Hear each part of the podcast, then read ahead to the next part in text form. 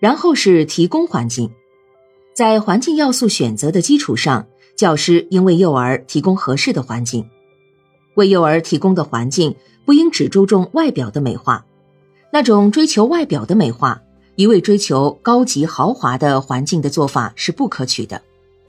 另外，更应注重利用环境内在的教育价值。这种教育价值的实现，主要表现在幼儿参与的环境过程中，对环境所具有的一种改变与适应能力。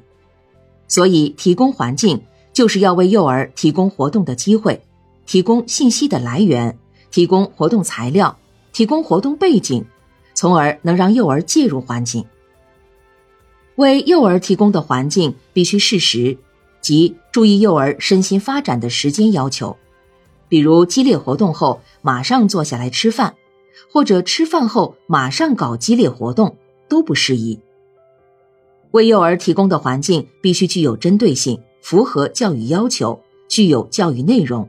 同时，还要注意幼儿身心差异，注意幼儿的个别特征。为幼儿提供的环境必须符合卫生安全的要求，应当完全避免危险因素，特别在劳动中、活动中要注意安全。到外边参观时，不要遗失小朋友等。为幼儿提供的物质环境，注意多样性、多功能化和趣味性；而为幼儿提供的生活环境。要自由、平等，减少限制，让幼儿能充分表现，获得成就感。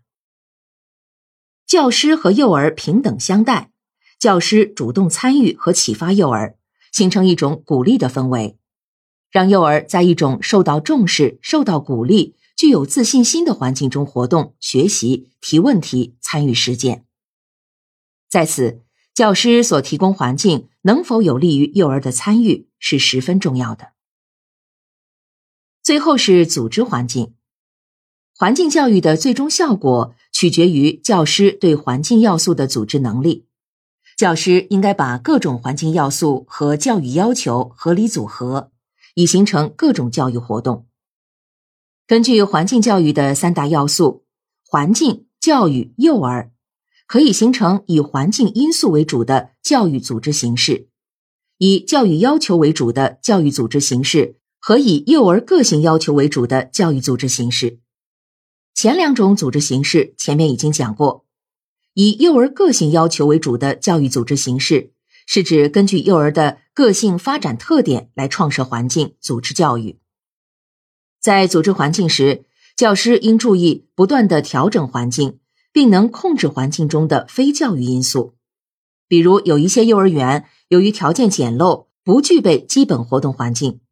幼儿长期待在教室里，活动不能展开，认知环境也特别有限，就应当经常组织他们到外部去活动，用外部世界的空间来扩充幼儿活动环境，而且直接利用外部环境要素来组织教育，这样才能适合幼儿的个性发展。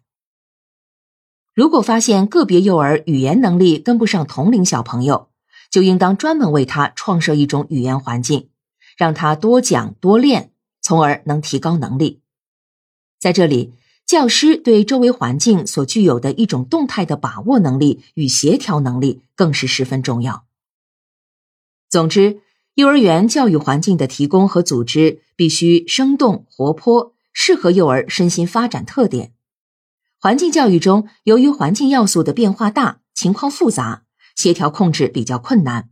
从而对教师提出较高要求，但是只要认真研究、不断实践，掌握相关技能和知识，组织好环境教育也是完全能够的。